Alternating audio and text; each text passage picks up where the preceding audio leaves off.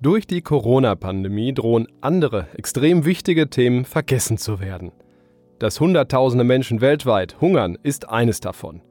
Böden vertrocknen, Wasser wird knapp, der Klimawandel verschlimmert die Lage natürlich. Die eine große Lösung gibt es nicht, sagen Experten. Es braucht viele Maßnahmen von diversen Seiten. Die Politik natürlich, Organisationen wie Brot für die Welt, aber auch die Unternehmen tun einiges. Wir wollen Ihnen, liebe Hörer, in dieser Folge einen effizienten Überblick geben über den Status quo und ganz konkret darüber sprechen, was Firmen leisten können, um die Lage besser zu machen. Und damit herzlich willkommen, mein Name ist Thorsten Giersch.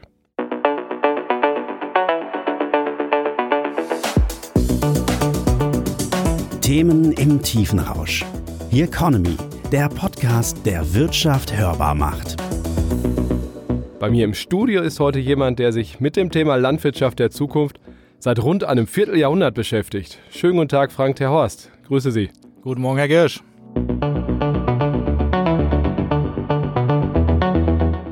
Normalerweise hätten Sie einen ziemlich langen Anfahrweg gehabt, weil Sie in St. Louis im US-Bundesstaat Missouri sitzen, aber im Moment in Düsseldorf. Warum? Ja, das war heute etwas kürzer, nur fünf Minuten äh, anstatt äh, zehn Stunden Flugzeit. Äh, ich bin seit dem Lockdown tatsächlich hier in Deutschland und verrichte meine Arbeit aus dem Homeoffice vor allem. Aber ein Stück weit auch kosmopolit, wie ich bei der Recherche gelesen habe. Fünf Sprachen sprechen Sie, weil Landwirtschaft ist dann doch eine ja, weltweite Geschichte, oder? Das kann man nicht nur in Deutschland oder Europa lösen. Landwirtschaft ist, ist eine Leidenschaft, aber vor allem auch eine, äh, eine globale Industrie. Und ich hatte tatsächlich das Glück, in vielen verschiedenen Ländern arbeiten und wohnen zu dürfen. Und zum Thema Landwirtschaft gehören sehr viele Disziplinen. Also wir haben eben schon die Politik erwähnt, da muss man ein bisschen Ahnung von haben oder auch ein bisschen mehr Biologie, Chemie, äh, Infrastruktur, bestimmt noch viele Sachen vergessen. Äh, sehr umfassend in der Tat und vor allem nach vorne auch sehr viel Digitalisierung, also ganz spannende Zukunftsthemen, die diesen vormals traditionellen Bereich mit all den neuen und spannenden Themen verknüpfen. Spannende Themen, aber auch sehr wichtig und zwar ehrlicherweise auch voller Herausforderungen. Ähm, ich habe mehrere Veranstaltungen moderiert zum Thema Landwirtschaft und hatte mal so ein Momentum, wo die Zahl der Hungernden abgenommen hat. Das ist seit zwei Jahren ungefähr, drei Jahren wieder umgekehrt. Die Zahl nimmt wieder zu, leider. Das hat auch viel mit dem Klimawandel zu tun, oder? Das ist korrekt. Leider gehen die Zahlen äh, seit zwei Jahren wieder herauf. Wir sind wieder bei über 800 Millionen Menschen weltweit, die hungern. Und das hat auch und vor allem damit zu tun, dass durch den Klimawandel Landwirtschaft schwieriger wird, neue Lösungen braucht, äh, sodass ich äh, auch heute hier nochmal benachdrücken will, dass der Klimawandel vielleicht sogar das größere Risiko ist als die Corona-Krise, die ja heute in vielerlei Munde ist. Ähm, Demografie ist natürlich ein anderes Thema. Die Bevölkerung wächst, vor allem in Ländern oder Kontinenten auf Kontinenten wie Afrika, da wo es auch mit dem Klimawandel besonders zuschlägt. Aber warum genau? Also sind es, äh, die, dass die Böden erodieren, dass die Anbaufläche sinkt? Temperatur spielt eine große Rolle, sodass äh, Saatgutsorten äh, in bestimmten Bereichen nicht mehr eingesetzt werden können oder neue Züchtungen brauchen. Das ist auch eines der Schwerpunktthemen in unserem Innovationsbereich. Sorten, neue Sorten äh, für Bereiche, die äh, höhere Temperaturen verzeichnen oder trockener sind. Da würde ich gerne drauf eingehen. Also wir haben äh, große Herausforderungen, aus weniger Anbaufläche mehr herauszuholen. Was sind die Bereiche, an denen Sie forschen? Also ein Beispiel haben Sie ja gerade schon genannt. Das große Thema ist in der Tat äh, mehr Erträge, äh, aber gleichzeitig auch bei äh, weniger Ressourcen, die, wir, ähm, die wir einsetzen wollen und damit auch dem Planeten entnehmen wollen. Und ein Beispiel hier ist vielleicht eine neue Maissorte, an denen wir gerade forschen eine Maissorte, die kleinwüchsiger ist, äh, also nicht mehr über zwei Meter hoch, sondern nur noch rund 1,60 Meter, damit robuster, auch weniger anfällig ist, äh, zum Beispiel gegenüber Wind. Ähm, und äh, davon erhoffen wir uns sehr viel, ähnlich wie das im Weizen vor, vor jetzt fast 100 Jahren passiert ist. Heißt das denn auch, Sie entwickeln sowas eigentlich für Landwirte auf der ganzen Welt gleich? Weil nur Deutschland, nur Europa ist wahrscheinlich da ja auch zu klein gegriffen, oder? Europa wäre zu klein gegriffen. Ähm, die großen Märkte sind auch in, den, in Nord- und Südamerika. In diesem Fall war das erste Land äh, tatsächlich die Geburtsstätte des Maises, nämlich Mexiko, wo wir äh, diese neue Maissorte bereits verkaufen. Sie wird aber letztendlich in der ganzen Welt eingeführt werden heißt, sie, sie forschen, ähm, aber sie gehen dann eben auch in den Verkauf. Diese Prozesskette würde mich interessieren. Also erstmal, wie lange dauert sowas und wo stecken die größten äh, ja, Probleme auch für Sie in diesem Prozess? Ja, die Probleme sind in der Tat, dass die Innovationszyklen in der Landwirtschaft sehr, sehr lange sind. Und damit beschäftige ich mich mit meinem globalen Team auch. Wir versuchen vorauszudenken, was Landwirte in fünf, in zehn oder eventuell sogar in 15 Jahren brauchen. Warum? Äh, eine neue, ähm, eine neue Sorte, äh, eine neue Pflanzensorte braucht circa acht Jahre äh, von der Entwicklung bis in den Markt. Ein neues Pflanzenschutzmittel braucht über zehn Jahre. Das heißt, wir müssen heute schon versuchen zu erkennen, was die Bedürfnisse unserer Kunden nach 2030 sind und dann in diese Bereiche investieren.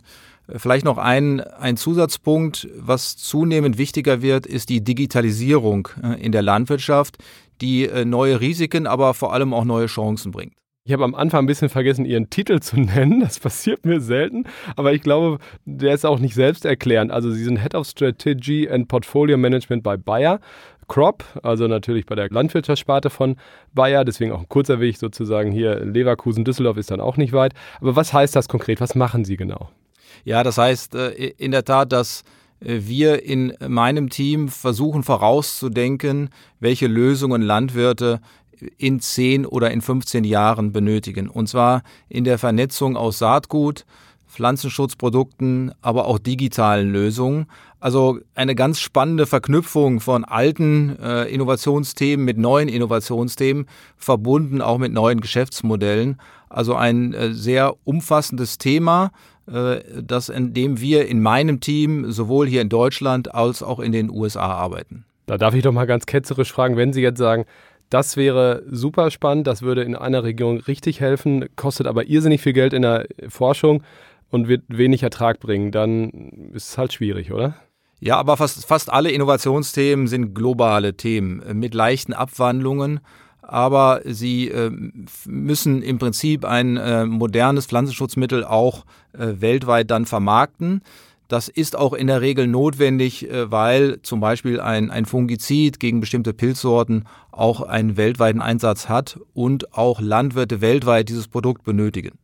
Nun haben sie nicht den Luxus, rein pragmatisch denken zu können. Heißt, ich habe ein Pflanzenschutzmittel, das würde wirken, das würde den Landwirten helfen, sondern sie müssen ja auch kommunizieren. Stichwort auch grüne Gentechnik und all dem, was da immer zu lesen ist. Die Chlorhühner hatten wir auch mal. Bei solchen Themen geht es ja ganz schnell auch bunt zur Sache.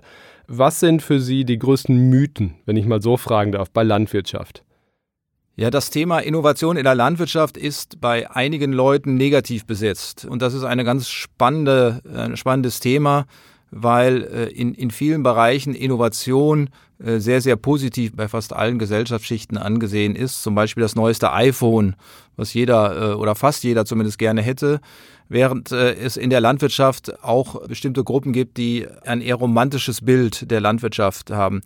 Ich glaube, man kann und sollte beides verknüpfen. Viele alte Methoden in der Landwirtschaft sind auch in, der, in der Zukunft wichtig. Nur auch Landwirtschaft braucht neue Lösungen. Landwirtschaft braucht Innovationen, braucht neue Technologien, um auch Teil der Lösung zu werden. Das ist äh, ein, ein Thema, an dem ich mit meiner Gruppe äh, arbeite, um in der Tat die Landwirtschaft ähm, auch weiterzuentwickeln und den Ressourceneinsatz in der Landwirtschaft signifikant äh, zurückzubringen. Die Landwirtschaft würde ich gerne auch nochmal definieren. Es gibt Großbauern, äh, riesengroße Betriebe, ähm, das ist ja auch bei den EU-Subventionen immer eine, eine spannende Frage. Wer kriegt die eigentlich? Sind es wirklich die Kleinbauern oder die Großbauern? Und was in Europa vielleicht noch als Kleinbauer durchgeht, ist in Afrika und in anderen Ländern äh, schon auch ein Riese manchmal. Also wie würden Sie das definieren und wie, welche Größen von landwirtschaftlichen Betrieben sind für Sie wie relevant und wie unterscheidet sich das auch, der, wenn man denen was verkaufen will, auf Deutsch gesagt?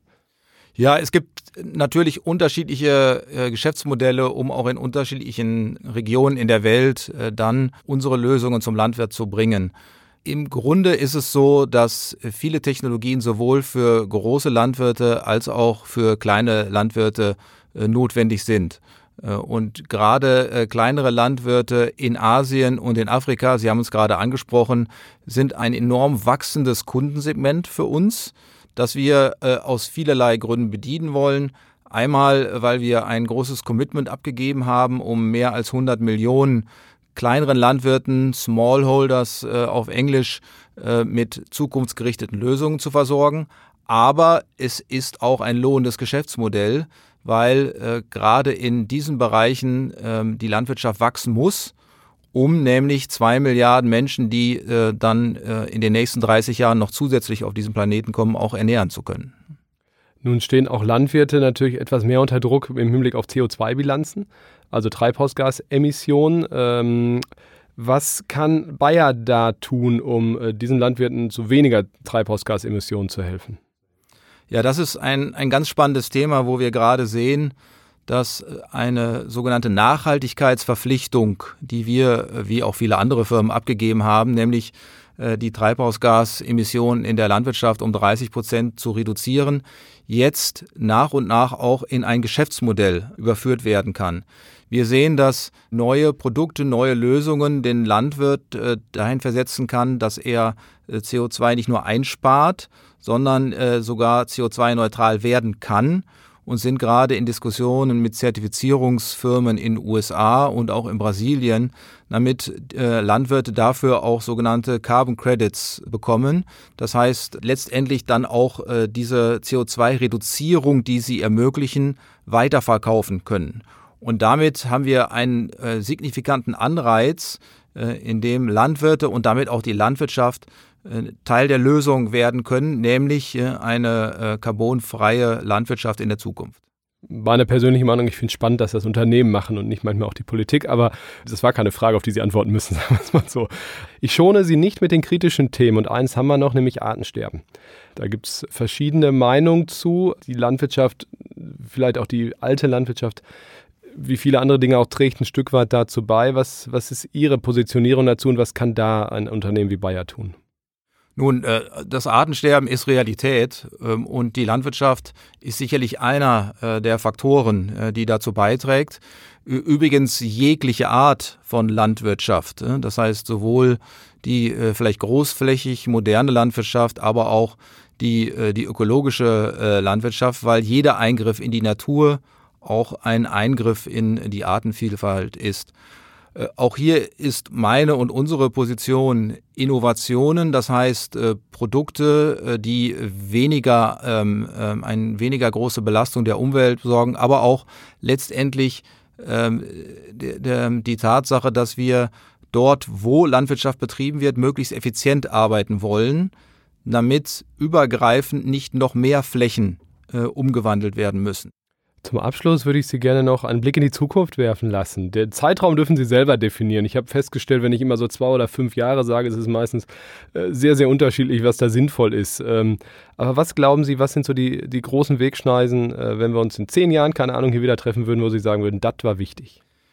Ja, zwei Jahre in der Landwirtschaft äh, ist tatsächlich wie morgen. Ähm, die, ich glaube, die große Entwicklung wird tatsächlich in den nächsten äh, fünf und den nächsten zehn Jahren stattfinden. Ich persönlich glaube, dass die Digitalisierung in der Landwirtschaft diesen Bereich nachhaltiger und schneller verändern wird als alle anderen äh, Technologien vorher. Zum Besseren. Äh, die Digitalisierung in der Landwirtschaft wird dafür sorgen, dass Saatgut, Pflanzenschutzmittel, auch Düngemittel sehr viel zielgerichteter eingesetzt werden können, insgesamt auch weniger und damit auch weniger umweltbelastend und verbunden mit einigen äh, von diesen neuen Themen äh, wie CO2-Reduzierung als Geschäftsmodell ist es aus meiner Sicht der spannendste Bereich, in dem man im Moment äh, tätig sein kann. Ein schönes Schlusswort, wie ich finde, Frank Terhorst. Vielen Dank, dass Sie auch den schwierigen Themen Rede und Antwort gestanden haben. Danke fürs Kommen. Danke Ihnen, liebe Hörer, fürs Dabeisein und bis zum nächsten Mal. Alles Gute. Tschüss. Here Economy, der Themenpodcast der Solutions bei Handelsblatt. Überall, wo es Podcasts gibt.